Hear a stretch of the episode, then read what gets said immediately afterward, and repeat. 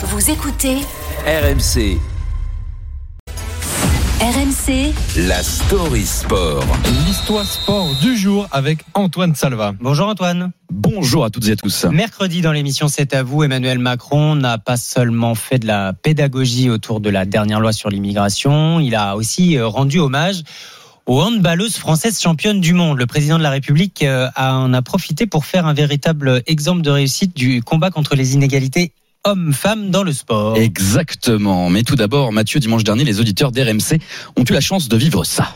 3, 2, 1, et c'est fini, championne du monde Bravo, mesdames La joie, le staff se congratule.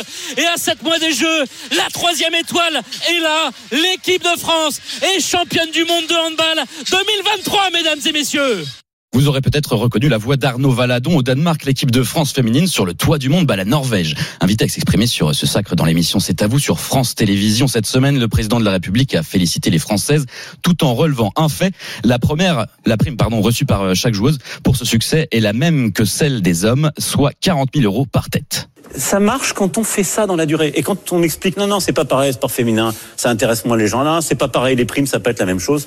C'est faux. Mais donc, ça veut dire que ça existe, c'est fait partie de nos valeurs, et que quand on se bat pour l'égalité femmes-hommes dans le sport, en vrai, ça marche. Ça marche, dit Emmanuel Macron, et cela résulte d'une politique globale sur plusieurs années. Une parité qui est la Fédération française de handball existe depuis le mondial 2017, mais le combat reste à mener dans les clubs où il y a encore beaucoup à faire, Antoine. Et c'est le moins que l'on puisse dire. C'est à l'image de la société en général. Selon l'INSEE, en France, dans le secteur privé, en 2021, les hommes touchaient en moyenne un peu plus de 2000 euros par mois contre près de 1550 pour les femmes. Dans l'élite du handball hexagonal, le salaire moyen est de 7000 euros brut mensuels pour les hommes. Il tombe à 2800 chez les femmes. Rien à voir avec le football. 130 000 euros brut mensuels pour la Ligue 1, 2500 euros pour la D1 Arkema. La différence réside souvent dans les revenus générés par des différents acteurs et des secteurs entre droit télé et billetterie. Pour faire simple, je citerai Pierre Lagru, historien du sport dans Ouest France en 2020. Quand il n'y a pas d'argent, il est réparti équitablement. Quand il y en a beaucoup, c'est 90% pour les hommes, 10% pour les femmes. Les lignes bougent, mais euh, pas assez vite. hein. En tout cas, moins rapidement dans le sport que dans la société. Le modèle sportif, notamment olympique, n'y est pas pour rien. Oui, si la parité homme-femme sera totale pour la première fois de l'histoire des Jeux à Paris cet été, cela résulte d'un long chemin. Un petit peu court d'histoire, hein, au 8e siècle avant Jésus-Christ, aucune femme ne participait aux Jeux antiques. La version moderne du baron de Coubertin, pour certains misogynes, avait pour but à la fin du 19e siècle de préparer la jeunesse à la guerre, dont les femmes étaient écartées à l'époque. 128 ans après les premiers Jeux de l'ère moderne à Athènes, eh, les choses ont bien changé. Les futures championnes et champions olympiques et paralympiques tricolores toucheront chacun une prime imposable de 80 000 euros.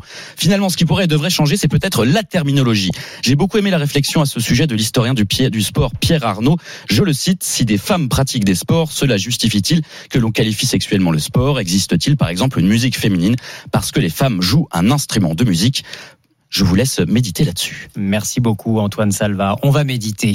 C'est le moment de méditer Eh oui, en cette l'approche de période Noël. de fête et on retrouve votre story en podcast sur l'appli RMC et sur rmc.fr.